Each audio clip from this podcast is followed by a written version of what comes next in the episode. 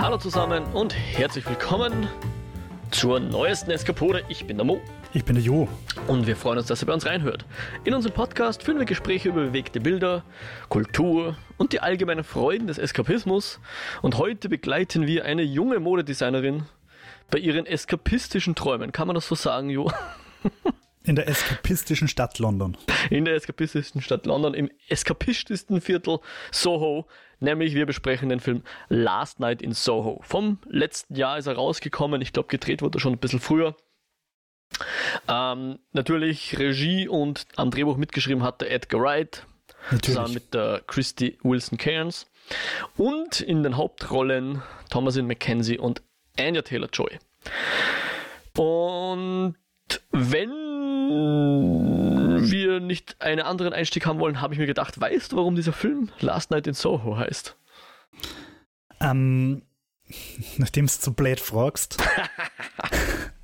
äh, müsste also ich, ich weiß es nicht, müsste ich raten, würde ich sagen, es ist sicher irgendein Songtitel von der nicht veröffentlichten ersten Beatles-Platte aus dem Jahr 200 nach Christus oder so. Äh, so. So ungefähr, ja. Na, also es ist, war tatsächlich angedacht, hat der Edgar Wright irgendeinen anderen Film, aber dann hat er sich mit seinem guten Buddy und anderen äh, sehr, wie soll man sagen, einem Regisseur, der auch sehr gern Needle Drops macht, also sprich Songs in seinen Filmen verwendet, die nicht für den, für den Film geschrieben wurden. Nämlich beim mit dem Tarantino hat er sich ein bisschen ausgetauscht und sie sind dann irgendwie darüber zum, zum Sprechen gekommen, ähm, dass es ein Lied gibt das eigentlich den perfekten äh, Titel hat für den perfekten Film, nämlich Last Night in Soho. Das war tatsächlich eins dieser 60er Jahre Lieder. Ähm, es war nicht Tarantinos Idee, er hat das von irgendeinem anderen Regisseur, aber der Irgendwann hat sich dann der Edgar Wright gedacht, okay, ich muss wohl doch diesen Titel nehmen, auch wenn er zuerst was anderes angedacht hatte, aber es hat dann aus Gründen nicht gepasst, weil sie irgendwie schon belegt waren oder irgendwann hat er gesagt, okay, dann mache ich halt Last Night in Soho. Es passt einfach wie die Faust aufs Auge, weil Genau, der Film spielt in Soho. Der Film bedient sich sehr vieler 60er Jahre äh, Songs, Popkultur aus den 60ern. Es ist eigentlich fast sowas wie ein Austin Powers Companion Piece, kann man sagen, glaube ich. Ich finde ehrlichweise auch, dass es gut ja. zu unserer Austin Powers Eskapode passt. Genau, vor zwei Eskapoden haben wir über den Austin Powers geredet, äh, wo natürlich sehr viel Nostalgie mitschwingt. Also unsere Hauptfigur, die Thomasin McKenzie, hat von ihrer Oma die Liebe für die Swing 60s mitbekommen und frönt dieser in Form von Musik und in Form von äh, sie wünscht sich dort in diese Zeit zurück und ja, das ist so, was wir als erstes über sie erfahren. Sie tanzt dann auch ganz gern mal zu ihren Schallplatten, weil sie hat natürlich original Vinyl-Schallplatten wahrscheinlich von der Oma bekommen oder so irgendwie. Und was das ist unser Einstieg in diese Welt. Ja, und ich finde die Intro-Szene äh, erstens ziemlich gelungen, sehr schön, sehr artsy, weil ja auch ganz am Anfang siehst du ja quasi nur, sie macht die Tür auf und du siehst mal nur ihre Silhouette und alles ist noch schwarz und du denkst dir, oh, da kommt der Kunstfilm. Dabei hat sie einfach das Licht noch nicht eingeschaltet. Ja. Ähm, und dann hat sie irgendwie so ein Kleid aus Pappmaché oder so. Und was ich da ganz geil gefunden habe bei dem Einstieg, er ist relativ zeitlos. Du weißt eigentlich nicht, in welcher Zeit der Film spielt am Anfang, ja. weil sie hört halt Schallplatten. Ähm, und ich finde auch die Farbgebung ist so überhaupt nicht modern, sondern es wirkt eigentlich fast so wie so ein 90er-Film, dieses matte Graue. Aha. Das könnte genauso gut irgendein Harrison Ford-Thriller sein, wo er durch äh, entlaubte Wälder läuft, weil er, keine Ahnung, von irgendeinem Schakal, also ein Agent, der Schakal heißt, in der Air Force One verfolgt wird oder irgend sowas. Also so ein 90er, irgendwie hat es mir so einen 90er-Vibe gegeben. Okay. Und der erste Hinweis darauf, in welcher Zeit das wirklich spielt, ist, wie sie dann im Zug sitzt und diese äußerst modischen Kopfhörer aufhat, die jedes Kind heutzutage hat. Ich will jetzt keine Names droppen, aber also über die Kopfhörer habe ich das erste Mal mitgekriegt, okay, der spielt eigentlich in der Gegenwart. Hm, okay, und sie ja. hat dann auch, glaube ich, äh, Smartphone hat sie natürlich mit den Kopfhörern auch in der Hand. Aber das habe ich eigentlich ganz cool gefunden, dass, dass sich der Film da ziemlich Zeit lässt, um dir irgendwie zu sagen, wo es eigentlich spielt, weil am Anfang ist sie auch in diesem Bauernhof da im, im ländlichsten England. Ja, genau, im, im das war so eine Beobachtung meinerseits. Am Spitzchen, am letzten Spitzchen von Cornwall irgendwo, ich habe mir das mal auf Google Maps angeschaut, aus welchem Dorf sie da eigentlich kommt. Ähm, aber genau, sie geht dann in die große Stadt London, weil sie eine äh, zugelassen wurde zum, zum College. Und wir, vielleicht ganz kurz, äh, halten wir noch mit den Spoilern zurück, auch wenn ich jetzt schon ein bisschen auf die Handlung eingegangen bin. Wir werden sicher zur Handlung zurückkehren, aber für den Anfang halten wir es mal wieder spoilerfrei. Aber was du jetzt schon gesagt hast, äh, mit den, ja, welche Zeit spielt das eigentlich und so, der Film spielt halt sehr viel damit und äh, vermischt sehr viel Ästhetiken, vermischt irgendwie äh, Handlungs, Handlungen und Charaktere miteinander und halt dadurch auch irgendwie so ein bisschen Genren und Äst Genres und Ästhetiken miteinander, finde ich. Und ich finde, das ist auch das, was der Film super cool macht. Ähm, und natürlich ein, ein Edgar Wright, wir wissen, ich sag mal, er hat ein Gespür für Editing und wie man das Editing auch nutzt, um seine, um seine Geschichte zu erzählen. Und nicht nur, um jetzt irgendwie äh, Szenen aneinander zu reihen. Und ähm, aber man muss auch sagen, also das ist sehr typisch für einen Edgar Wright, auch in dem Film zu sehen, wenn auch ein bisschen weniger stark, als wie zum Beispiel jetzt in den Shaun of the Dead oder so. Aber für mich, und ich habe jetzt leider den Baby Driver noch nicht gesehen, äh, der humorbefreiteste Edgar Wright, oder? Stimmt, ja, stimmt, absolut. Also ich kann mich jetzt an Baby Driver nicht so gut erinnern, weil ich ihn ehrlicherweise nicht so gut gefunden habe. Ähm, natürlich auch gut, aber halt nur ein guter Actionfilm und nicht ein herausragender Actionfilm wie Scott mhm. Pilgrim zum Beispiel. Mhm. Ähm, ja, also Baby Driver hat sicher ein bisschen mehr so One-Liner drin, wenn ich es recht in Erinnerung habe. Mhm die hier fehlen. Also beim Last Night in Soho fehlen die ja, halt. Das ist wirklich ein recht ernster Film eigentlich. Ja. Also schon, ich finde es so eine Mischung aus Ernst, aber dann auch dieses liebevolle, verspielte, eben dieses Tanzen und. Verspielt durchaus, ja. Mhm. Aber, aber halt nicht, nicht diesen One-Liner, ich bin ein cooler Held, nicht diesen Guy Ritchie-Schmäh. Ja, Guy Ritchie ist auch ein interessantes Stichwort, wenn du es schon nennst, weil der hat ja auch letztes Jahr einen Film gemacht mit äh, Cash Truck beziehungsweise Wrath of Man, wie im Original heißt, der auch ein Guy Ritchie-Film ist, aber auch ohne den Humor, der ihn sonst auszeichnet. Ähm, ich muss aber sagen, dass das für einen Guy Ritchie für mich besser funktioniert hat, weil ein Guy Ritchie sich trotzdem auf seine ich sag mal, Kernkompetenzen verstanden hat, auch hm. was das Drehbuch angeht. Weil was ist mir die nämlich. Kernkompetenz, einen Film mit Jason Statham machen, oder? ja, ganz genau. Nein, im Filmemacherischen halt, ja. Also äh, kann halt gut Action und so. Und ähm, aber was jetzt der Edgar Wright, der natürlich auch gut Action kann, aber was, was mich halt an dem Film einfach am meisten gestört hat, ist, oder sagen wir so, was ich jemanden, der den Film schauen will, mitgeben würde, ist, dass man, glaube ich, und dann werden wir dann sicher noch im, im Spoiler-Part ein bisschen äh, drüber reden. Man sollte vermeiden, da jetzt groß eine Message äh, rauszulesen versuchen. Man sollte okay. vermeiden. Oder man sollte sich keine erwarten.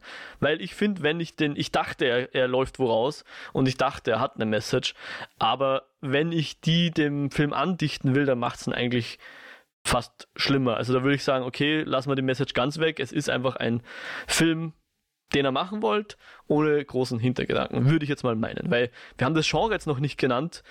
Das ist auch ein bisschen ein überraschendes, oder? Das Genre also ist definitiv ein überraschendes. Wir können auch drüber reden, was für ein Genre das eigentlich ist. Genau, zumindest laut Wikipedia ist es ein Horror-Thriller. Ja? Und das merkt man die ersten 50 Minuten mal überhaupt nicht. Film ist gute zwei Stunden lang. Also sp sprich die Hälfte der Zeit ist es kein Horror-Thriller. Bevor dann ein wichtiger Teil der Handlung losgeht. Ja? Ja, ist total schwierig. Ich glaube, auf IMDb steht irgendwie Horror, Krimi, Mystery oder so, oder mhm, Horror, Krimi, mhm. Psycho-Thriller, irgendein Blödsinn. Was, finde ich, wieder mal einfach zeigt, dass diese Genre-Kategorisierungen irgendwo einfach ein unnötiges Schubladisieren sind, das keinen weiterbringt.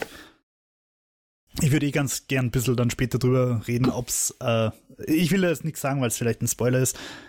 Können wir gern noch drüber reden. Ich habe es anders empfunden ich finde nämlich schon, dass er auf was rausläuft und das würde ich eigentlich schon gern besprechen. Unbedingt, ja. Die Message, die ich glaube zu sehen, ob du die teilst. Aber das ist halt ja. jetzt, äh, natürlich ein sehr, sie ist nicht right in your face, sondern man muss schon selber ein bisschen interpretieren, ob man es so sehen will oder nicht. Mhm. Oder wie du sagst, ich will es nicht, ich will es überhaupt nicht sehen, weil es mir den Film kaputt macht oder halt irgendwie reduziert. Ich finde schon, dass er. Vielleicht habe ich das schlecht ausgedrückt.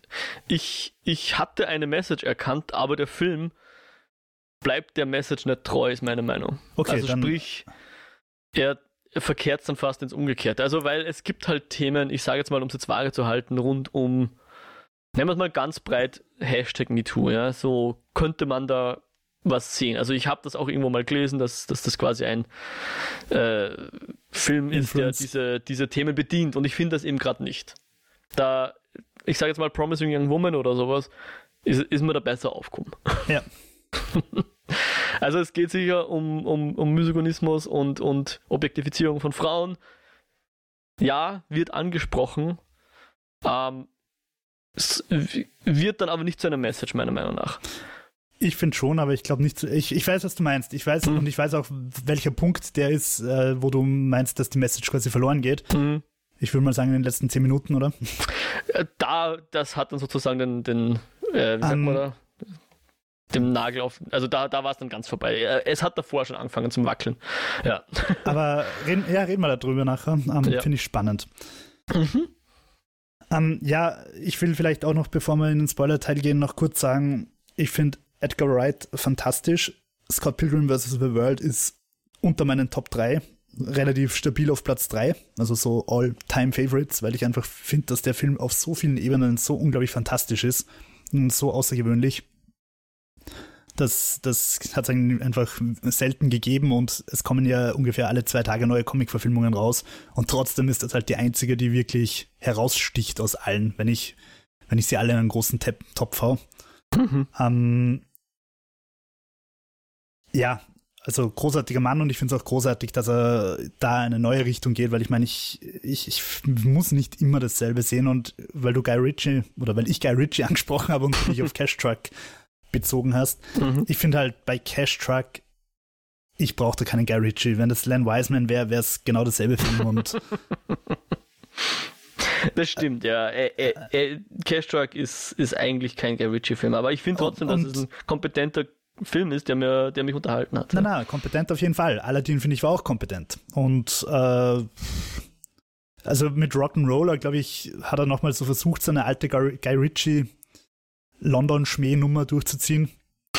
Aber irgendwie alles, was danach kommen ist, ist für mich nicht mehr so richtig Guy Ritchie. Naja, der Gentleman Und, war schon. Ah, den habe ich nicht gesehen. Okay, ja, der war schon eher wieder sein äh, Lockstock to Smoking Barrel eher, eher die, die, Liga. Äh, ja. Ich finde, der Trailer von Cash Truck, oder nicht der Trailer, sondern Cash Truck, geht halt, finde ich, auch schon wieder irgendwie so ein bisschen in die Richtung wie der Trailer von Ambulance. Also, es könnte irgendwo auch einfach ein Michael Bay-Film sein. Ähm, ja. Was Irgendwer hat übrigens letztens gesagt, dass Ambulance ein durchaus brauchbarer Film ist. Habe auch gehört, einer der besseren Michael Bay der jüngsten Vergangenheit, ja. Ähm, ich finde, er schaut einfach aus wie die ersten drei Seiten aus dem Lego-Katalog. Lego City mit Polizei, Feuerwehr und Banküberfall. Und Rettung, ja. Äh, ja, sehr schön, Jo. das, das ist ein Poster-Quote, finde ich. Ähm, gefällt mir gut. Gefällt mir gut. Gut, ähm, ja, äh, gut, das heißt, wenn ich das jetzt mal ex. Wie sagen wir da? Oh Gott, halt extrapolieren, das, dieses Wort habe ich gesagt. Wenn ich deine Aussage mal extrapolieren darf, Gefiel dir der Film dann? Ja, also ich werde es jetzt ganz brutal auf Nummern reduzieren, wie man das heutzutage so macht. Ich würde sagen, es ist eine solide 8 von 10. Okay, ja, soweit würde ich nicht hochgehen. Ähm, genau wegen den Problemen, weil entweder du machst halt einen äh, geradlinigeren Film draus, der eindeutig auf die Message verzichtet, oder du bringst die Message richtig rüber, meiner Meinung nach. Also richtig und falsch ist natürlich Ansichtssache, eh klar. Aber ich kann dir dann sogar noch ein alternatives Ende bieten, was ich mir selber so ausgedacht habe, mhm. wo ich eigentlich dachte, wo es hinrennt, was auch meiner Meinung nach besser zum Edgar Wright gepasst hätte, aber darüber dann später. Aber findest du es nicht also es ist ein bisschen wieder Meta und nicht unbedingt auf den Film bezogen, aber ich habe das oft beim Film, wenn ich mir denke, okay, so wird er aufhören und dann hört er nicht so auf, dann bin ich immer froh, weil ich, ich will ja nicht das Ende vorhersagen. Durchaus, oder? durchaus, ja, ja, nein. Das, ich will nicht sagen, dass jeder Film so aufhören muss, wie ich das glaube, dass er aufhören muss. Oder wie ich mir das vorstelle oder wie, was meine, was, was ich glaube, wie das Ende sein wird, bevor ich den Film fertig geschaut habe. Das meine ich damit nicht, nein. also ja, Film, bitte überrasche mich und der Film hat auch Twists drin, ist ja nicht so. Und die Twists, ja, mit denen kann ich ganz gut leben, die passen schon. Ja, vielleicht auch ein bisschen aufgesetzt. Ja. Um, ähm, was ich ihm ankreiden möchte, ist, dass er halt wieder ein bisschen zu lang ist. Ich mhm, finde, mhm, vielleicht, mhm, vielleicht werde ich einfach alt, aber ich habe momentan irgendwie das Gefühl, dass so bei diesen Zwei-Stunden-Filmen ja. denke ich mir nach einer Stunde so, was, der dauert noch eine Stunde? Vor allem bei dem ist ja 50 Minuten quasi noch nicht mal der, der eigentliche Film, sondern alles Setup, ja. Ja, na, ja. Also man hätte vielleicht nicht unbedingt 90 Minuten, aber so 100, 105 Minuten oder so hätten ihn wahrscheinlich gut dann. Auch wenn ich dir jetzt nicht sagen könnte, was man genau rausschneiden sollte, aber. Ja, gut. Und an der Stelle würde ich sagen, reden wir jetzt über, über den Film als, also so, als hätten wir ihn für Leute, die ihn schon gesehen haben oder denen Spoiler egal sind. Äh, aber wir werden jetzt jedenfalls dann die Handlung besprechen und alle warnen. Mit einem Spoiler-Gong. Genau, mit einem Spoiler-Gong. Gong. Gong. Ja, weil, also, wenn wir hangen uns einfach ein bisschen an der, an der Handlung noch entlang. Wir haben ja schon gesagt, sie bricht nach London auf. Ihre Mutter ist ja, hat sich ja, wie wir später erfahren, selbst umgebracht. Das hängt natürlich auch so immer so ein bisschen über ihr oder, oder hat sie immer im Hinterkopf. Die fehlende Mutter und äh, auch eine fehlende Vaterfigur, also der Papa dürfte irgendwie abgehauen sein. Glaube ich, wissen wir gar nicht so genau, was mit dem passiert ist, aber Stimmt. der war nicht Teil ihres Lebens. So viel. Wo du es erwähnst, eigentlich auch nicht des Films. Ich Na, ist mir gar nicht gar aufgefallen beim Ja. Schauen, aber der wird wirklich nicht erwähnt. Mhm. Ähm, ja, Genau, und, und wie sie dann in ihrem College eintrifft, beziehungsweise im, im Wohnheim von dem College, trifft sie gleich mal auf eine ultra charmante Figur, deren Name ich jetzt Jocasta oder so, glaube ich, oder? Yolanda, äh, irgend sowas. Ja, wo ich kurz dachte, ob das unsere Antagonistin wird und das ist jetzt Mean Girls auf Edgar Wright oder so, aber das ist nicht so, ja. Und Gott sei Dank, weil ich glaube, die hätte mich zu sehr krantig gemacht, die Person. Auch wenn das ich- natürlich das Sinn der ganzen Figur war, aber ja. Naja, ähm, genau, also die Ellie, ich glaube, wir haben ihren Namen noch nicht gesagt, die Stimmt, Hauptfigur. Eloise, ja. also Louis, Ellie, kommt halt in dieses Studentenheim, fängt an, Mode zu studieren am London College of Wir sind super cool Mode oder so. Hm, Ich glaube, das ist Und- genau der Name, ja. Und ihre Mitbewohnerin, also sie teilt sich das Studentenheimzimmer mit einer eben nicht sonderlich sympathischen anderen Lady, die am Anfang noch so cool wirkt. Ich bin die coole Mitbewohnerin, so die große Schwester ein bisschen. Mhm. Und ich rauche im Zimmer heimlich und nehme dich gleich mit in die, in die Bad Girl Society und wir gehen saufen und Leute aufreißen. Äh, Und sie ist halt so die, das kleine Landmädel, das da plötzlich in den Kim Kardashian Circle reinkommt. Aber sie, also dann kommt auch recht schnell jedes Klischee irgendwie, die reden böse und blöd über sie und sie hört das halt zufällig und ist traurig. Und ähm, da habe ich dann auch überlegt, so eben nach 50 Minuten rum, wo ich mir gedacht habe, was, der Film dauert noch eine Stunde, habe ich so ein bisschen drüber nachgedacht, wofür waren diese Szenen? Und einerseits, glaube ich, ist es halt einfach, um schon Ellis Charakter nochmal auszubauen, dass sie halt ein bisschen dieses introvertierte Landmädchen ist, das mit diesem Party-Life noch nicht ganz klarkommt. Ähm, aber wie du gesagt hast, dann läuft es eigentlich auf wenig raus mit der. hm. Also, weil ich vorher gemeint habe, man könnte vielleicht ein bisschen was kürzen, da hätte man vielleicht ein bisschen kürzen können.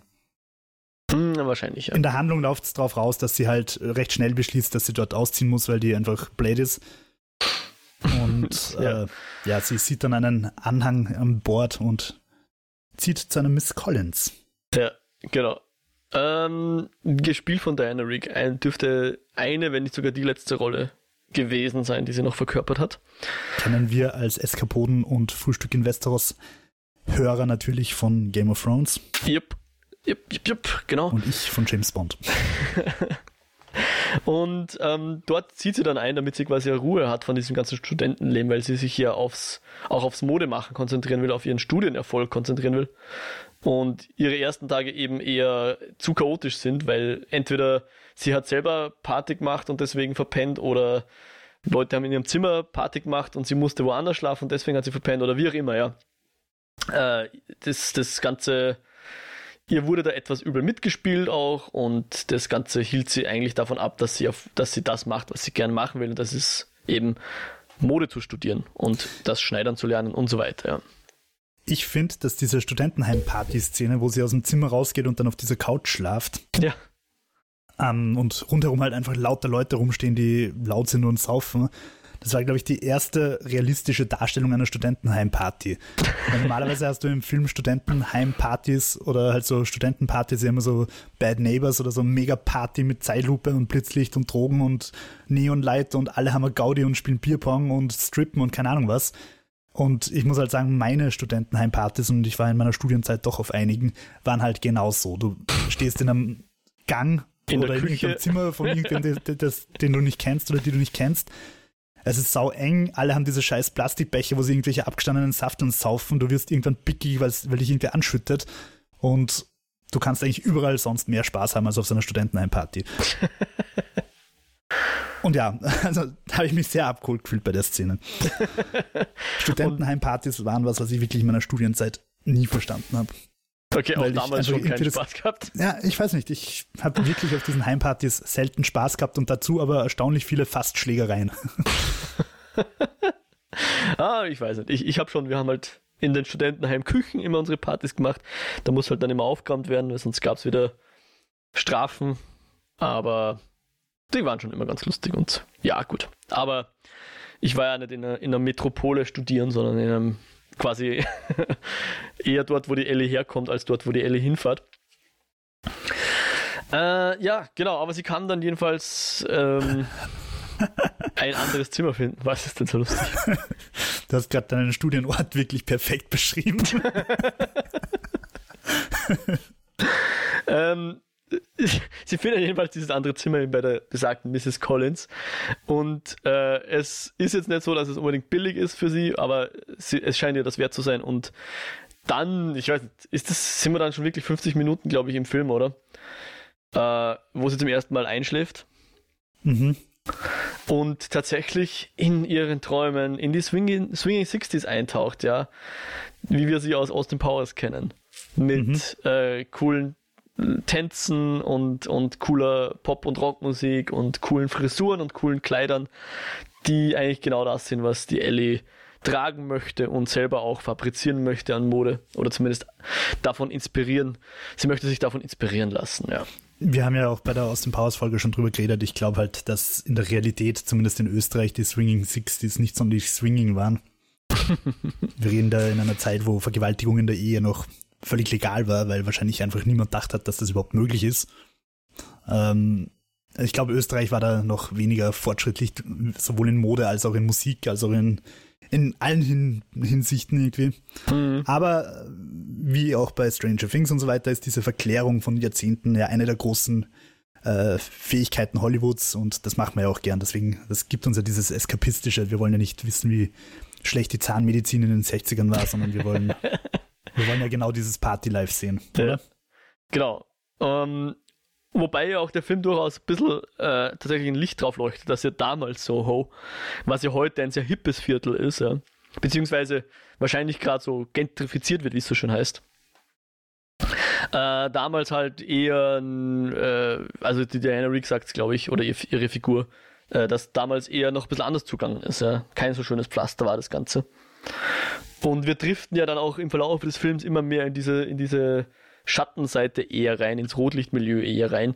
Ähm, aber am Anfang ist das noch nicht so und wir sehen eben so ihr, ihr Traum, ihren Traum-Avatar in Form von Anya Taylor-Joy äh, in einer sehr schönen Szene, weil ich finde, was ich cool gefunden habe, ist, dass du das nicht groß erklären musst, was da passiert. Ja. Also sie träumt und im Traum ist sie halt eine andere Figur und das hat halt äh, Edgar Wright über unter Anführungszeichen Spiegel gelöst. Ich habe mir da auch jetzt noch kurz ein Making-of angeschaut, weil äh, Sinde ist ja zufällig der äh, in der ersten Szene, wie sie in, dieses, in diesen Club reingeht und ja jemand sie nach ihrem Mantel fragt oder so. Mhm. Ist ja die Figur bekannt vorkommen? Welche Figur? Der ihren Mantel abgenommen hat. Äh, nein. Das ist nämlich, ist nämlich Ron bzw. George Weasley. No. Ja, ein, ein, ein Paar von Schauspielern, die Zwillinge sind. Und das erklärt natürlich auch, wie sie diese Spiegelszene gedreht haben. Aha. Dass Anya Taylor-Joy und äh, Thomasin McKenzie sozusagen miteinander geactet haben. Also die haben sich gespiegelt. Da war kein Spiegel. Also wenn sie sich also mit den Fingern berühren, haben sie quasi wirklich ihre Finger aneinander gestoßen, haben das alles choreografiert. Natürlich auch digitale Tricks verwendet und so weiter, das schon. Aber so der die Grundessenz der Szene ist tatsächlich zwei Schauspielerinnen und zwei Schauspieler, die halt Zwillinge sind. Tricky, tricky. Ja, genau. Und so hat er das alles gesagt, was du wissen musst über diese Konstellation. Sie träumt und im Traum ist sie halt besagte Anya Taylor-Joy, beziehungsweise ihre Figur heißt Sandy. Und mit der tauchen wir jetzt ein. Eine sehr selbstbewusste Figur, eine sehr extrovertierte Figur, also so ein bisschen auch sozusagen der, das Spiegelbild, also das, das Umgekehrte von der Ellie. Zumindest ja. wäre das, glaube ich, so ihre Projektion. Ähm, weil Ellie, ich glaube nicht, dass Ellie wirklich per se super introvertiert ist oder so, sondern sie hat halt andere Ziele und ist halt ein bisschen eingeschüchtert von dem Ganzen, ja, und trifft halt auf Arschlöcher und Arschlöcher machen es dir halt selten schwer, dass du irgendwo dich wohlfühlst. Und wenn du dich nicht wohlfühlst, ja gut, dann gehst du nicht halt, aus dir. Ja, genau, dann gehst du nicht aus dir. Mich hat das irgendwie ein bisschen an David Lynch erinnert am Anfang und ich habe mir gedacht, dass das vielleicht auch eine Parallele sein will. David Lynch hat manchmal ganz gern so dieses äh, Rollenpaar von einer dunkelhaarigen und einer blonden die oft mhm. sehr ähnlich sind. Eine dunkelhaarige Frau und eine blonde Frau, die sich dann so ein bisschen, äh, ja, auch charakterlich duellieren und Gegensätze sind. Und am Anfang habe ich mir gedacht, dass das da auch passiert, weil ja die Ellie am Anfang auch noch nicht so blond ist. Mhm. Aber ja, sie wird dann, also sie versucht sich dann dieser selbstbewussten 60er-Dame anzupassen. Sowohl mhm. indem sie sich auch so einen schicken Latexmantel kauft, als auch die Haare so schnippelt mit Pony. Genau, und färbt, ja. Und färbt vor allem auch blond, ja. Ja. Und aber in ihrer 60s Traumwelt ähm, trifft dann die, die Sandy auf einen äh, jungen Mann, den von Matt Smith gespielt, also so jung ist er gar nicht, aber auf einen, einen attraktiven Mann kann man, glaube ich, ableiten. Einen Mann, der, der beiden Figuren, glaube ich, gefällt, also sowohl der Sandy als auch der Ellie. Mir nicht. Nein, ich habe die Liebe zu Matt Smith nie verstanden, die, die ich bei vielen äh, Freundinnen Okay, ich wollte jetzt sagen im Film oder zum Schauspieler? Nein, nein, nein, nein okay. zum Schauspieler. Ich meine, ich liebe ihn in Doctor Who, großartiger Doktor und wahrscheinlich die besten Doctor Who-Folgen, die ich kenne. Aber. Nicht dein Typ. So, nein, nicht, nicht mein Typ. und ähm, ich meine, es fängt leider ein bisschen an mit diesen, mit diesen öden. Äh, wie hast du sie gerade genannt? Ich hau dir eine runter. Klischee. Aber es passt vielleicht auch ein bisschen in die Zeit. Es ist unter Anführungszeichen zeitgemäß, aber es ist halt nicht mehr gerade 20, also die, die unsere 20er Jahre zeitgemäß. Das stimmt, ja. Aber ich finde, es passt voll in die, in die Szene, in die, genau, in die ja. 60er da. Und es passt auch zum Charakter. Wie sich später herausstellen wird. Ja, genau. Und so begegnen sich die beiden dann oder, oder lassen sich aufeinander ein und äh, die Anya Taylor Joy will ja, also Sandy vielmehr, will ja Sängerin werden. Und wir sehen ja auch, dass sie singen kann, beziehungsweise Anna Taylor Joy, wusste ich gar nicht, kann sehr gut singen, wie ich fand, mit einer äh, Aufführung von dem Lied Downtown. Ähm, macht sie so ein, äh, wie sagt man da, Casting? Audition? Ja.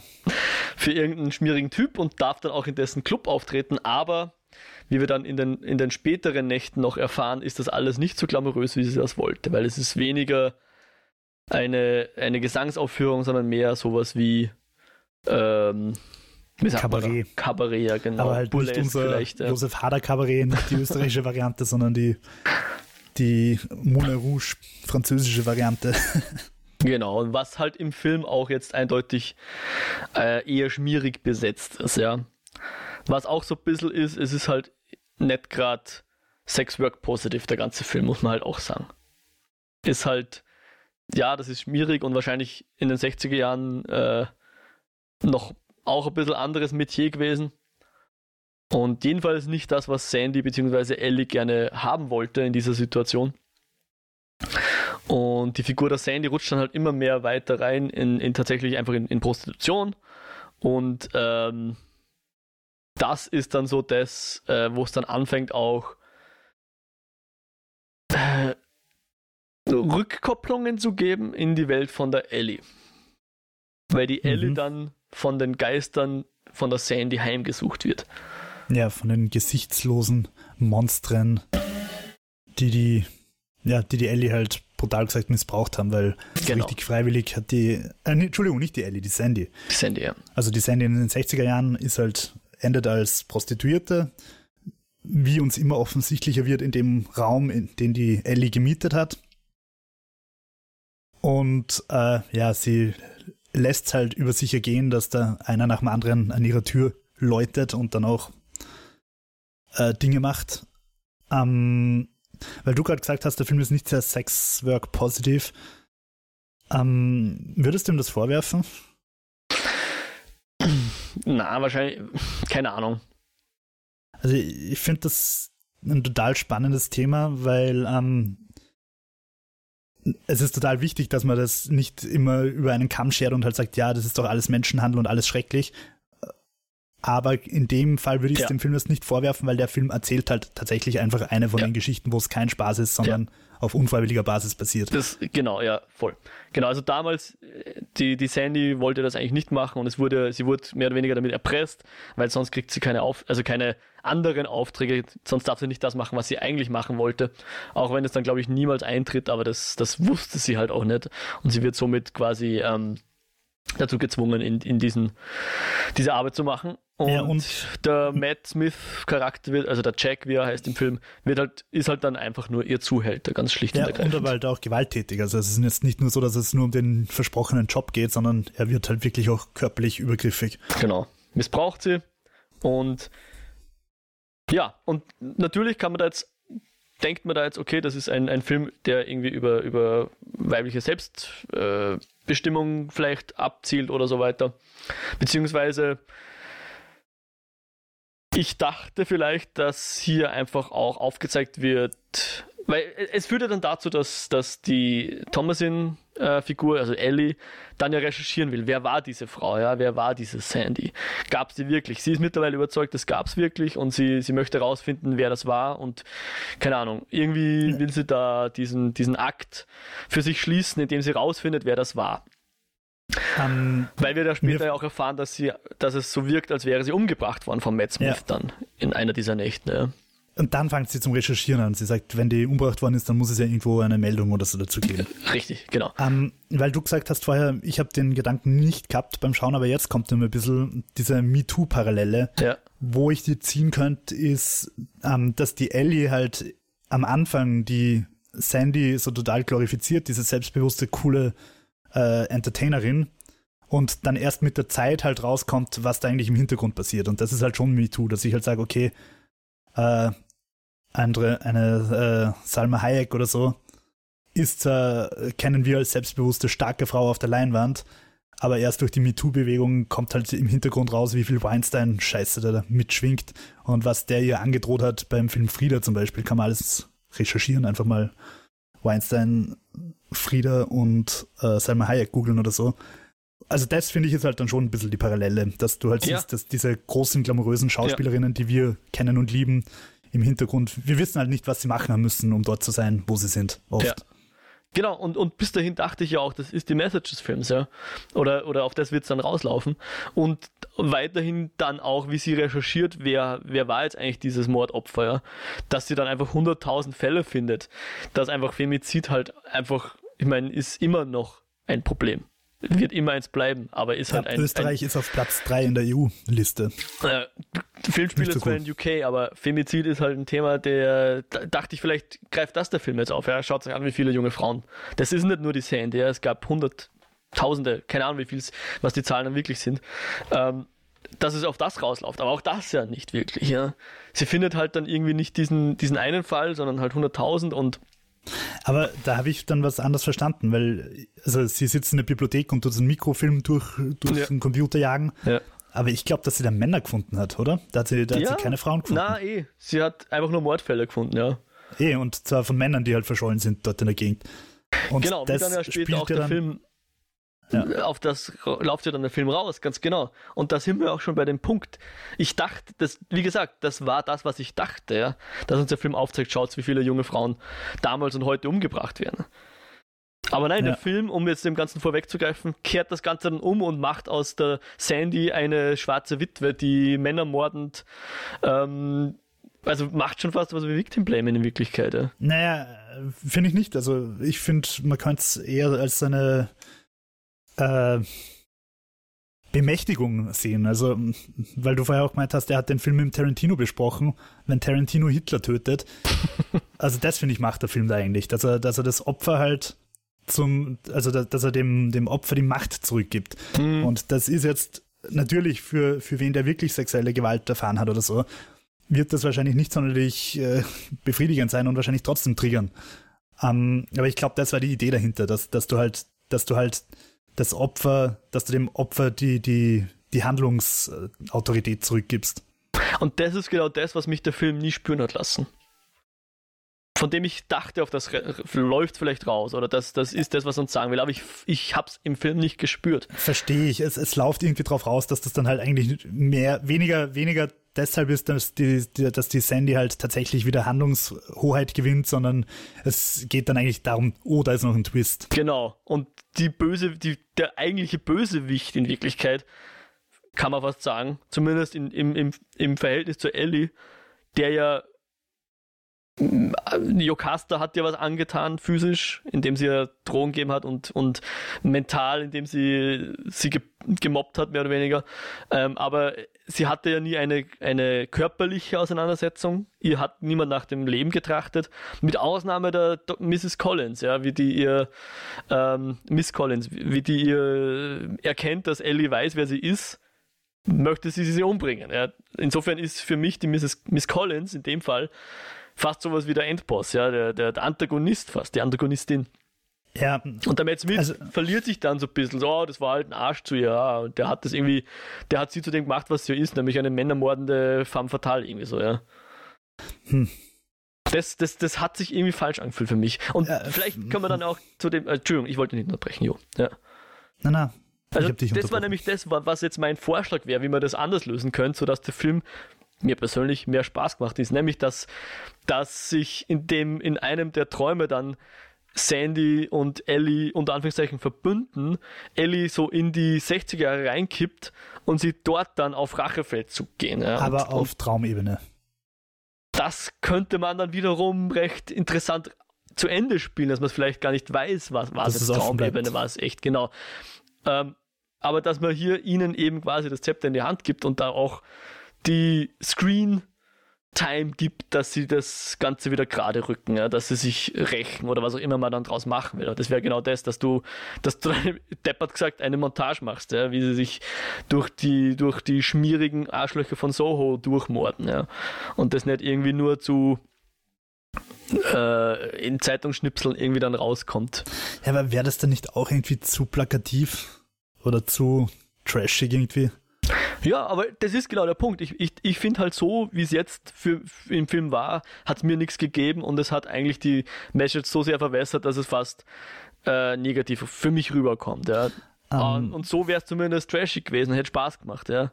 Hätte keine Message mehr gehabt aber hätte dem Ganzen dann meiner Meinung nach besser getan. Ja, ich, ich weiß nicht, ich verstehe irgendwo, was du meinst und ich gehe prinzipiell auch mit. Ich finde halt, dass wir das zu sehr beim Tarantino schon gesehen haben. Wir haben es gesehen bei mhm. Inglourious Bastards und wir haben es gesehen bei irgendwas Plätzchen in Hollywood. Nee, es ist ja auch in Wirklichkeit Kill Bill hab. 3 dann, ja, wenn man das so macht, ist eh klar. Ja. Aber äh, also dieses, wir, wir bemächtigen die Opfer oder, oder wir, wir korrigieren die Geschichte. Es ist halt irgendwie gerade Tarantinos Milieu. ähm, ja, na, wäre auch okay gewesen. Vor allem, weil ich mir sicher bin, dass Edgar Wright das mit supergeilen Kameraschwenks und Fahrten ganz geil inszeniert hat. Ja. Ähm, aber gehen wir nochmal zurück. Also die, die Sandy ist in ihrer, in ihrem Zimmer und wird da halt von Freiern einem nach dem anderen äh, missbraucht. Und die Montage habe ich irgendwie so arg gefunden. Und also, dass du halt wirklich einfach nur diese Montage, die Leute, die Männer kommen rein, die Männer machen das Hemd auf und verschwimmen aber so. Mhm. Das habe ich unglaublich stark und arg gefunden und schier. Ja. Und, und generell die Geister nenne ich es jetzt mal. Ja. Also diese gesichtslosen Geister, mal ganz abgesehen davon, dass das wirklich, dass das finde ich einfach schiere Gestalten waren als, als Monstren. Mhm. Weil, was ich ja öfter mal kritisiere, dass Hollywood, wenn es mal einen Trend entdeckt hat, dann bleibt es ganz gern auf dem Trend und der Trend ist halt momentan James Wan, Langfingerdämonen. ähm, und das war, waren halt Geister, wie ich sie eigentlich noch nie gesehen habe und äh, die habe ich schon recht gruselig gefunden irgendwie. Bin ich voll bei dir. Und, und, äh, und da komme ich jetzt zu der Message, die zwar nicht die ist, die du vermisst, aber die, die mir irgendwie dann im Hängen blieben ist. Du hast diese, diese Masse an gesichtslosen Männern, die sie ja dann auch in der Gegenwart jagen. Also die ja. Ellie läuft dann durch die Gegend und ja. überall tauchen diese gesichtslosen Männergeister auf. Ja. Äh, die nach ihr greifen und so weiter. Und da, also für mich ist die Message so ein bisschen, das sind alles im Prinzip unter Anführungszeichen normale Männer, die halt in dieser einen Situation zum Täter werden. Und, und dabei aber zu einer anonymen Masse irgendwie verschmelzen. Ähm, nämlich zu dieser anonymen Masse, Otto von nebenan ist ein netter Familienvater, aber er geht dann halt doch am Samstag ins Bordell. Und er alleine ist nicht das Problem, sondern einfach diese Masse, die diese ganze äh, diese ganze äh, Sexwirtschaft und so weiter antreibt und was halt dann dafür sorgt, dass irgendwie noch mehr Frauen geschmuggelt werden und so weiter. Äh, das habe ich irgendwie dann so ein bisschen drin, in dieser anonymen Masse einfach mhm. gesehen. Dass, mhm. dass du dann plötzlich diesen Block anonymer Täter hast, wo die einfach in ihrer Gesamtheit das erst ermöglichen und, ja. und, und fuelen, also irgendwie ja. anfeuern. Ja, gute Interpretation. Also für mich waren, waren diese Monster auch sehr äh, scary. Ein bisschen aus einem anderen Grund, weil ich mir halt gedacht habe, okay, wenn du jetzt wirklich. Das sind halt so. So komplett frustrierende Gegner in Wirklichkeit. Und ich meine es jetzt als Kompliment, weil wenn da jetzt ein Ork auf dich zukommt, dann haust du ihm die Axt rein und dann ist der Ork tot. Ja? Und gegen diese Geister suggeriert uns der Film, kannst du nicht wirklich was machen. Ja? Die verfolgen dich und äh, du kannst sie aber nicht irgendwie umbringen oder verscheuchen oder sonst irgendwas. Ja? Und das ist halt, ich glaube schon, dass das etwas ist, was wahrscheinlich ein bisschen einfach so die einfach Opfer von sexueller Gewalt wahrscheinlich ähnlich empfinden werden. Jetzt natürlich nicht so bildlich, aber etwas, was immer bei dir ist, was du nicht loswerden kannst, wo du nicht viel dagegen machen kannst. Ja? Oder, und als solches ist das extrem gruselig einfach. Ja? Äh, voll, voll. Also Angst, und, und wie, angsteinflößend. das halt auch gruselig ist, ist, zu, zu niedlich, ja? angsteinflößender. Ja, vor allem halt, weil es halt irgendwie sehr abstrahiert ist, aber doch ein sehr reales Problem einfach ist. Ja. Und, und ich habe mir gerade gedacht, es ist ja auch, ähm, keine Ahnung, wenn du, wenn du in der U-Bahn betatscht wirst oder so. Ich meine, das ist mir noch nicht passiert, aber es soll doch Frauen immer wieder mal passieren. Oder halt egal wo. Einfach nur so, so kleine Betatschungen in einer Bar, weil sich der neben dir halt zur Theke durchdrängt und ups, seine Hand ist halt ein bisschen zu tief runtergerutscht beim nach hinten greifen oder so. Und das sind ja dann auch alles diese anonymen Täter, diese gesichtslosen Täter. Du weißt, okay, dich hat irgendein Typ bekrapscht, du wirst, du im schlimmsten Fall weißt, hast nicht mehr gesehen oder was. Ähm, und also das, das habe ich halt irgendwie einfach reininterpretiert. Diese, diese ges gesichtslosen Täter, denen du irgendwie nicht recht entrinnen kannst. Mhm. Ja, voll. Aber was der dann der Film macht, ist, er gibt ihnen auf einmal ein Gesicht und macht sie dann noch zum Opfer. Und da hat da hat's den fast den Boden ausgeschlagen. Das war die Floskel, ja, die mir vorher voll. nicht eingefallen ist. Ja. Auf einmal wären die real, auf einmal sieht man wieder ihre Gesichter sie verlieren ein bisschen ihren Spuk und sagen dann, bitte bring sie um. Also spricht die Diana Rick. Als wäre die das Problem. Ich meine, ja, okay, ja, das sehen vielleicht die Männer aus der Zeit wirklich so, ja. Es, ist, es passt zum Charakter, den die darstellen, aber, aber nicht Film zur Message des Films. Mhm. Ja, schwierig, total schwierig, aber spannend. Und ich finde es ehrlicherweise einfach sau cool, dass man drüber reden kann. Also, dass es einfach so viel Andeutungen und Inhalt hat, dass man einfach drüber diskutieren kann. Ja, klar. Das, ja. Nein, ich, ich verstehe es voll, was du meinst. Ähm, äh, es, es ist wirklich schwierig, weil aus der Perspektive der Getöteten ist, ist es ja wirklich quasi ein, ein, ein also dieser revengeful Spirit irgendwie, der halt äh, erlöst werden will.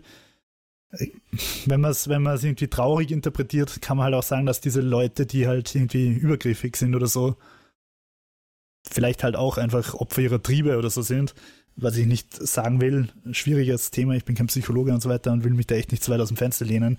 Aber ich verstehe voll, dass das äh, als Message dann einen unangenehmen Beigeschmack mhm. lasst, dass die, dass die, die Täter quasi, naja, oder, oder man interpretiert es halt so, dass man sagt, die Täter von damals bleiben die Täter und bessern sich halt auch nicht. Ja. Also, dass, dass, sie, dass, dass sie gar nicht erlöst werden durch den, da, durch den durch das Töten von Diana Rick, sondern dass sie halt einfach weiterhin die Täter bleiben, die nicht einsehen, dass sie, dass sie das Problem sind. So könnte man es auch interpretieren. Ja. Ja. Also für mich ist halt irgendwie dann, ich meine, gut, wir haben ja dann noch den Twist, den haben wir jetzt noch nicht angesprochen, dass einer dieser Freier, der von Sam Claflin gespielt wird, dass der sozusagen ein Polizist war, der zumindest versucht hat, äh, die damaligen Prostituierten zu beschützen. Ne? So, das sagt uns, glaube ich, der Film, oder? Dass der, ja. der Mann, von dem wir geglaubt haben, es sei der Jack, also sprich der Terence Stamp, äh, der, der weißhaarige Mann, der ja auch so ein bisschen rumcreept am Anfang, vor dem wir ja auch irgendwie Angst haben, der sich an, unbedingt gerade geschickt anstellt in seiner Creeperei, dass der eigentlich der Verteidiger unter Anführungszeichen war, unserer, unserer armen Frauen von ja, damals. Ist dann irgendwie auch komisch, dass der ja. dann stirbt, oder? ja, aber ich meine, es muss nicht jeder Film immer befriedigend sein, aber mir, Nein, mir kommt dann vor, nicht. dass das halt einfach eine komplett verwässerte Message ist, die dann eben keine ist. Und aber dann ja, ich weiß nicht, vielleicht, vielleicht, wie gesagt, das ist so ein bisschen Uncanny Valley, ja. Entweder er hat keine Message, dann passt das für mich, oder er hat eine Message, dann möchte ich aber auch mit der Message übereinstimmen können. Und hier ist es irgendwo so eher Richtung Zweiteres, aber eigentlich so genau in der Lücke irgendwo dazwischen. So nicht Fisch, nicht Fleisch irgendwie. Ja. Was, was mich da noch dran stört, bringen wir mal ganz schnell die Handlung zu Ende, weil wir sind eh fast am Ende. Also es ja. gibt dann diesen, diesen Polizisten, also es hat in den 60ern diesen Polizisten gegeben, der versucht, ihr rauszuhelfen, der Sandy. Der versucht es übertrieben, er sagt halt. Er hat ihr geraten, sie oh, möge doch aufhören, so langsam geht. Und ähm, den gibt's dann halt, dann turnt, stellt sich heraus, dass der halt in der Gegenwart der creepy old man ist, den die, die Ellie für den Jack hält, genau. bevor sie weiß, dass Jack gestorben ist, weil äh, Sandy Jack getötet hat, also ja. weil Miss Collins die sich als Sandy herausstellt, ihre Vermieterin Jack getötet hat und die ganzen Freier dann auch und die alle in ihrem Haus irgendwie eingemauert hat, die genau. gleichen. Das fand ich übrigens ein coolen Ding. Kannst du dich erinnern, ähm, wie das, wie wir zum ersten Mal erfahren, offiziell, dass Sandy äh, Miss Collins ist? Da hat ja die Miss Collins zu ihr gesagt, hey, ob bei einem Stapel Briefe ist auch einer für dich dabei. Und der, sie nimmt dann den obersten Brief runter und da steht Alexandra drauf. Ja. Und das ist mir tatsächlich ins Auge gefallen, zufälligerweise. Und ich habe mir gedacht, oh, ich meine, ich habe vorher schon ein bisschen Verdacht gehabt, dass Miss Collins nicht nur Miss Collins ist. Ähm, aber da konnte man schon am Brief ablesen, dass hier Alexandra auf dem Brief draufsteht. Ja, vor allem, weil sie sich ja auch teilweise bei den Freiern als Alex vorgestellt hat. Genau, wir wussten ja, dass sie Alexandra heißt. Ähm, und äh, ich meine, ja, eine Minute später erfahren wir sowieso. Aber es wurde schon so minimal foreshadowed, indem man, wenn man den Brief jetzt genau anschaut, hätte man schon oder konnte man schon sehen und vermuten. Ja. Die Sandy kommt, also die, die Miss Collins, die alte, kommt dann drauf, dass eben die, die Ellie das alles irgendwie rausgefunden hat mit ihren Visionen. Hinterfragt auch überhaupt nicht, warum sie Visionen hat. ähm, und beschließt sie einfach mal mit Tee zu vergiften, damit er, Ruhe ist. Äh, der strahlende Ritter des Films, der der Johnny? wirklich einfach nur gut ist, ein, ein unglaublich fader Charakter, nur gut. Michael Ajo oder so. John, Johnny, irgendwie so, ja. John heißt die Figur, ja. ja. Also der, der steht zu ihr, egal wie viele psychische Anfälle sie hat. Er ist immer an ihrer Seite, also ein wirklich wünschenswerter, strahlender Held, aber als Figur halt ein bisschen fad. Ähm, zudem sagt sie dann, du, wenn ich in 15 Minuten nicht raus bin, dann schau doch mal nach und der läutet dann auch und die die Sandy Collins, die Alte, will ihn dann auch noch töten und irgendwie brennt dann das ganze Haus und die ganzen Geister kommen und alles ist sehr dramatisch. Äh, cool gemacht, aber die Szene mit der Treppe, wo ja, die junge definitiv. Ellie wegkreit und die creepy Sandy sowohl in alter als auch junger Form ihr nachklettert. Ja, na, sehr cool alles gemacht, ja. Also am, am Handwerk will ich null aussetzen, ja. Und äh, ja, dann, wie hört es dann auf? Äh, sie, sie bleibt oben im obersten Stockwerk des brennenden Hauses sitzen, ja. und, und erkennt so irgendwie, okay, die, ich lasse jetzt die, die Elle gehen, wird besser sein so. Ja, dass sie quasi nicht eine Unschuldige auch noch tötet, weil ja. sie sagt, sie bleibt bei ihrer Meinung, dass die Männer das alle verdient haben. Ja. Äh, und die Unschuldige darf aber dann gehen. Ja. Wobei ich eigentlich schon gedacht habe, dass zu dem Zeitpunkt Ellie schon eine tödliche Dosis Gift-Intos hatte. Aber vielleicht haben sie ja auch den Magen ausgepumpt im Krankenwagen oder irgendwie sowas, ja, wer weiß. Oder sie ist einfach, weil, aha, pass auf, neuer Twist.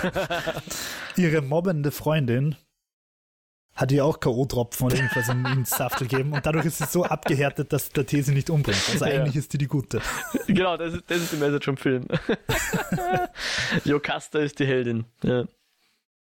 Äh, na, Spaß. Aber ja, ähm, gut.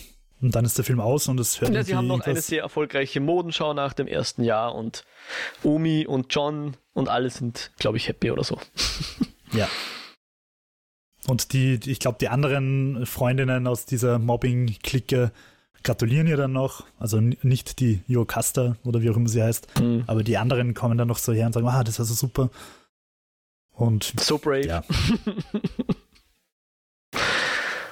Und äh, ja, was ich noch ansprechen wollte, ist, was, warum hat sie Visionen? Sind das Visionen oder sind das Wahnvorstellungen? Also sieht sie wirklich die Vergangenheit? Ist es ein Psychothriller oder ist es ein Mystery-Thriller? Ja, das ist jetzt die gute Frage. Äh, dadurch, Oder dass ist, die, ist dass es ein Geisterfilm? Ein ist. Geisterfilm. Also ich finde, Horrorfilm trifft es nicht, weil unter Horrorfilmen stelle ich mir halt mehr so Saw Insidious vor. Ja. Aber so ein klassischer Grusel-Geisterfilm, oder, nein, nein, Entschuldigung, ein nicht klassischer Geisterfilm. Ja. Klassischer Geisterfilm wäre halt Spukschloss, The Nun oder, oder das Geisterschloss oder, oder äh, Ha- Haunting, äh, Haunted Hill oder wie es heißt. Aber Mhm. es, es prinzipiell kann es schon eine Geistergeschichte sein. Ähm, aber eine recht unkonventionelle und das finde ich eigentlich wieder schön. Äh, ich würde sagen das. Also, äh, ich rede, ich weiß nicht, gefühlt jede zweite Folge von Babadook, weil das einfach einer der hängen gebliebensten Filme für mich ist. Und beim Babadook ist es geil, dass man nicht weiß, ist es übernatürlich oder ist es einfach nur eine völlig überforderte Person, die einfach komplett am Ende ihrer Kräfte ist und deswegen sich Sachen einbildet. Ja. Und das, ich finde, das macht der Film sehr lang, sehr vage und ähm, ich sage jetzt nicht, was dann die, die Wahrheit ist. Aber das finde ich super spannend, ja. Und, und Last Night in So ist insofern äh, ähnlich spannend, das will ich ihm gar nicht absprechen. Aber dadurch, dass sie tatsächlich Sachen erfahrt, die sie gar nicht wissen kann, würde ich schon meinen, es ist was Übernatürliches in dem Ganzen. Ja. Es ist ein Mystery-Geisterfilm. Wie auch Und- immer. Und kein Psycho-Thriller. Ja, was mich dann halt schon auch ein bisschen gestört hat, ist, dass es irgendwie allen anderen irgendwie so wurscht ist. Sie hat irgendwie Visionen und so. Aber ja, alle anderen sind halt so, okay, die, die Ellie spinnt schon wieder, ist okay, passt. Ja. Tickt schon wieder aus, will irgendwen mit der Schere abstechen, aber ma, sie wird schon ihre Gründe haben. Ja. Also, sie muss irgendwie ein bisschen eine, eine unter Anführungszeichen übernatürliche Begabung haben, weil das sagt uns schon die Medium. allererste Szene. Sie sieht ja ihre Mutter immer im Spiegel und ihre Mutter sagte ja, jetzt kommen gleich gute Nachrichten. Ich meine, gut, das kann auch irgendwie Glück sein. Also Die sprich, Oma, glaube ich, sagt auch, du hast ja diese Gabe. aha, und- stimmt, ja. Und die Oma, glaube ich, sagt dann auch irgendwie ganz am Anfang schon so, dass, dass sie aufpassen soll, weil die Mutter irgendwie, ein, also, oder sagen wir so, ich finde, es wird so angedeutet, dass die Mutter offenbar diese Gabe auch gehabt hat, aber daran quasi zugrunde gegangen ist, weil Mm, sie das nicht handeln sein, hat ja. können. Mm, mm. Ja, sowas könnte sein, ja. Aber ich würde sagen, ja, es ist übernatürlich in dem Ganzen, wenn man es jetzt wirklich quantifizieren will, ist das übernatürlich und nicht nur in ihrem Kopf. Weil sie hat ja auch, ein- hat sie nicht sogar irgendwann, äh, sie hat ja auch einen Knutschfleck. Ja, voll, voll, Ja, stimmt.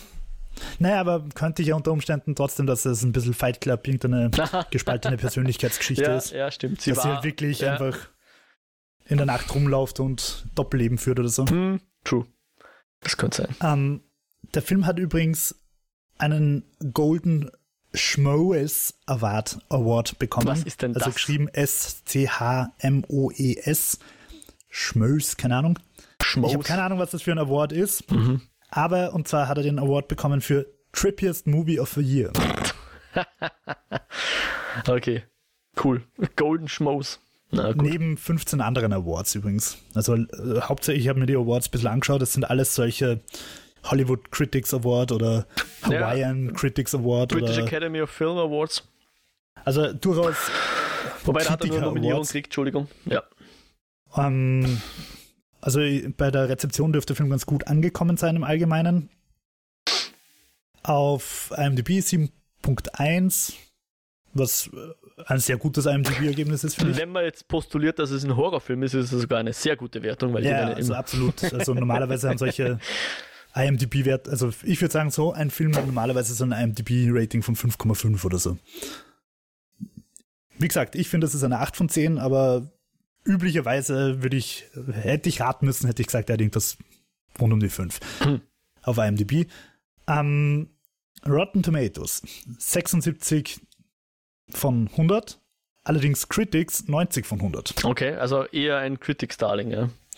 Ich glaube, dass es auch ein bisschen daran liegt, dass wahrscheinlich den Film hauptsächlich Leute anschauen werden, die schon ähm, wissen, dass es ein Edgar Wright-Film ist. Ich glaube, Horror-Leute gehen in den Film nicht rein, weil die würden ihn auf jeden Fall runterraten.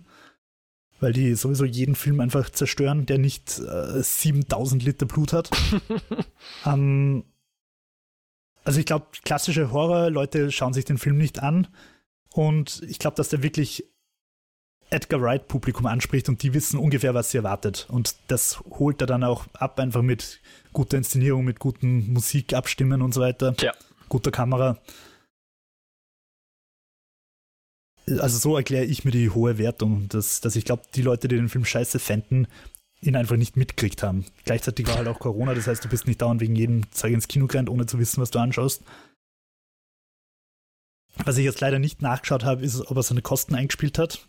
Kostet hat er 43 Millionen. Wo ich irgendwo mal gelesen habe, dass das eigentlich die unguten Filme fürs Studio sind. Diese mittlere also, Mittelklasse, ja. ja die werden die zumindest nicht mehr gemacht oder wenig gemacht, so viel kann ja, man sagen. Ja. Also gut laufen, soweit ich weiß, und also ich, ich plappe erst einfach nur nach, was ich so im Laufe der letzten Jahrzehnte mitgekriegt habe. Super gut laufen diese billig-Horrorstreifen, also diese 3 Millionen Budget-Dinger, hm. wie, wie ja, um, halt, Paranormal halt. Activity und so weiter, weil du diese 3 Millionen einfach immer wieder reinkriegst. Also du brauchst quasi nichts machen und diese 3 Millionen hast du auf jeden Fall wieder drin. Uh, und und dann hast du dieses High-Class-Segment mit Franchises, ja. wo du auch relativ sicher sein kannst, dass du es auf jeden Fall wieder reinkriegst. Aber ich habe irgendwo gelesen, dass es tatsächlich besser ist für ein Studio 250 Millionen in Spider-Man zu stecken, als 40 Millionen in so ein Risky-Projekt wie, wie Soho. Hm. Also es steht da, dass er 23 Millionen am Box-Office gemacht hat, aber ich weiß jetzt nicht, ob das... Das ist das sicher wahrscheinlich nur US. ja. Und ich glaube, dass man in der Covid-Zeit das Boxoffice halt ehrlicherweise auch nicht mehr so ernst nehmen kann, weil halt total viel auch direct to Video on Demand kommt. Ja, genau. Also so habe ich den ja auch geschaut. Ich weiß nicht, haben wir schon geredet, wie wir ja. geschaut haben? Ja, ich habe ihn auch auf Amazon um 99 Cent gemietet. Same hier, genau. Ich will jetzt auch an der Stelle einfach, ohne dass wir irgendwie von Amazon äh, Geld kriegen oder so. Auch wenn äh, wir offen dafür wären. Ja, ja, voll. Amazon bitte einfach melden. Jeff, ruf uns an. um, ähm, von deiner 700 Meter Yacht, die irgendwo mit Eiern beworfen wird. Ähm, ja, also Amazon hat relativ regelmäßig diese Angebote und ich mache es dann halt meistens so, dass ich am Wochenende einfach mal da reinschaue, ob es Angebote gibt und wenn es Angebote gibt, dann miete ich halt drei oder vier Filme um 99 Cent. Dann habe ich quasi für das Geld eines Starbucks-Cafés vier halbwegs aktuelle Blockbuster oder halt Kinofilme gerantet und mein Problem ist, dass ich dann manchmal, so wie bei Benedetta letztens, einfach nicht schaffe, dass ich sie in 48 Stunden wirklich anschaue, sondern ich fange halt einen Tag an, am nächsten Tag haben wir am Abend irgendwas vor und am übernächsten Tag ist es abgelaufen.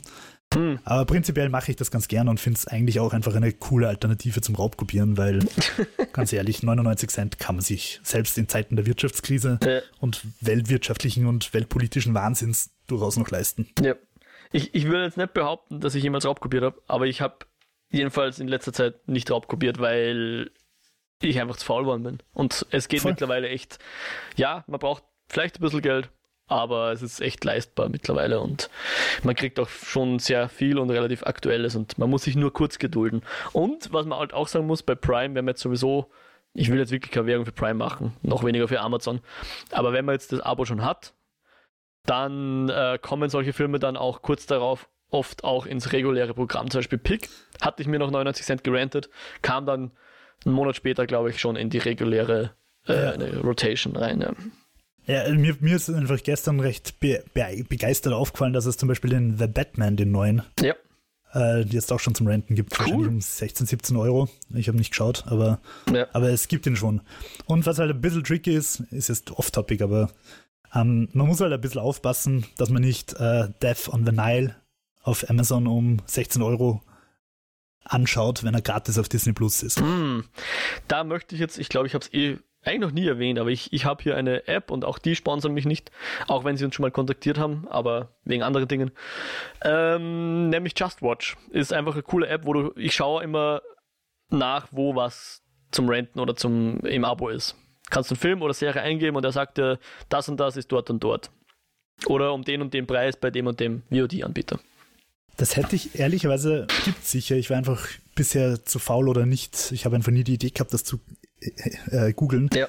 Ich bräuchte sowas eigentlich für Spiele, weil ich meine, du hast irgendwie, oder ich habe irgendwie 400 Dinge in der Steam-Bibliothek, Mhm. über 1000 Dinge auf, auf äh, Itch und dann irgendwie mittlerweile wahrscheinlich auch nochmal an die 100 Dinge irgendwie im Epic Store, obwohl ich dort noch nie was gespielt habe. ähm, das wäre irgendwie mal ganz cool, wenn wenn es irgendeine App gibt, die das sammelt, sodass ich weiß, okay, ich brauche das jetzt nicht im Steam Sale kaufen, weil ich es eh schon auf Epic rumliegen habe. Ja.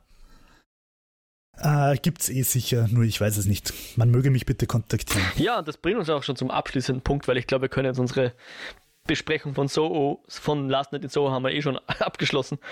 Können wir jetzt auch die Eskapode abschließen. Wie könnt ihr uns kontaktieren? Also jetzt nicht unbedingt den Jo wegen sowas, aber uns beide Aber auch, auch wegen sowas, aber auch für Feedback zur Show oder irgendwelche anderen Fragen, bitte gerne eine Mail eskapoden.kinofilme.com oder ein Kommentar auf der Website kinofilme.com slash eskapoden beziehungsweise natürlich auch auf Twitter eskapoden über Direktnachricht oder ihr folgt uns dort einfach, würde uns freuen.